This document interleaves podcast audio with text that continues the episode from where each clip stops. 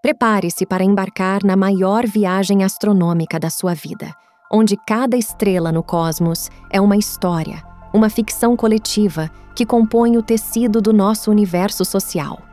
Você está sintonizado em Analogias Atômicas, do Resumo Cast. A joia cósmica de hoje é retirada do livro Sapiens Uma Breve História da Humanidade, de Yuval Noah Harari.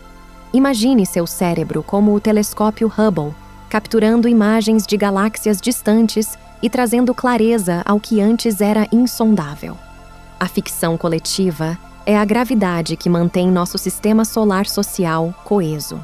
Ela atrai, mantém em órbita e, ocasionalmente, colide elementos em explosões de novas ideias e paradigmas. Assim como a gravidade mantém os planetas em suas órbitas, a ficção coletiva mantém nossas normas, valores e instituições em harmonia. Pense na marca Apple. A empresa vende produtos eletrônicos, mas o que realmente a faz uma estrela supernova no mercado é a ficção coletiva em torno dela.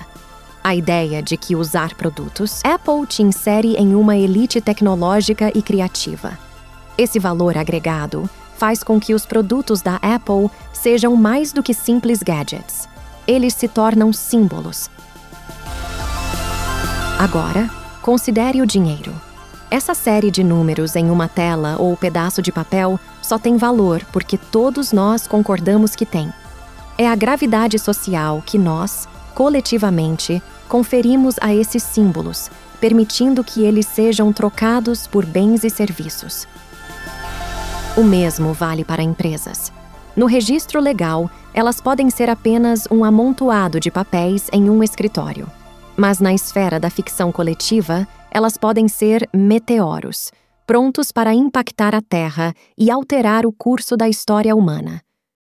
Como empreendedor ou investidor, você é como um astrônomo, decifrando os padrões das estrelas para prever eventos cósmicos significativos.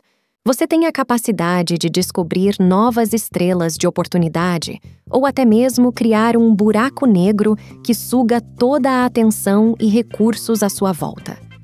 Mas isso não é manipulação? Você pode se perguntar.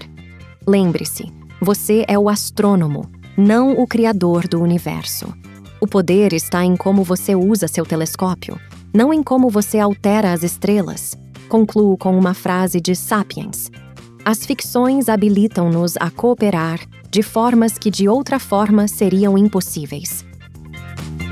Agora que você tem seu telescópio Hubble mental, que constelações você vai descobrir ou, quem sabe, criar?